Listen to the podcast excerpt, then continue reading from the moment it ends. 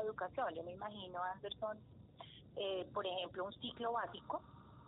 con unas competencias transversales como la comunicación, el pensamiento crítico, eh, idiomas extranjeros, unos cursos introductorios, unos, unos cursos de ética,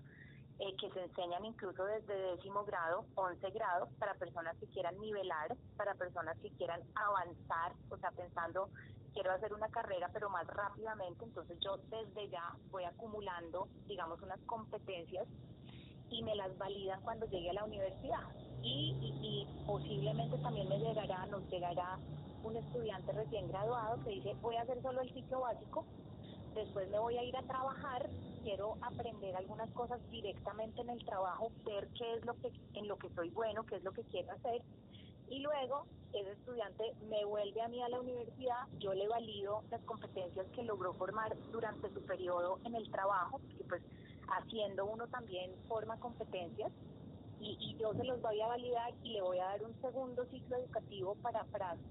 seguir, digamos, permitiéndoles ese crecimiento profesional.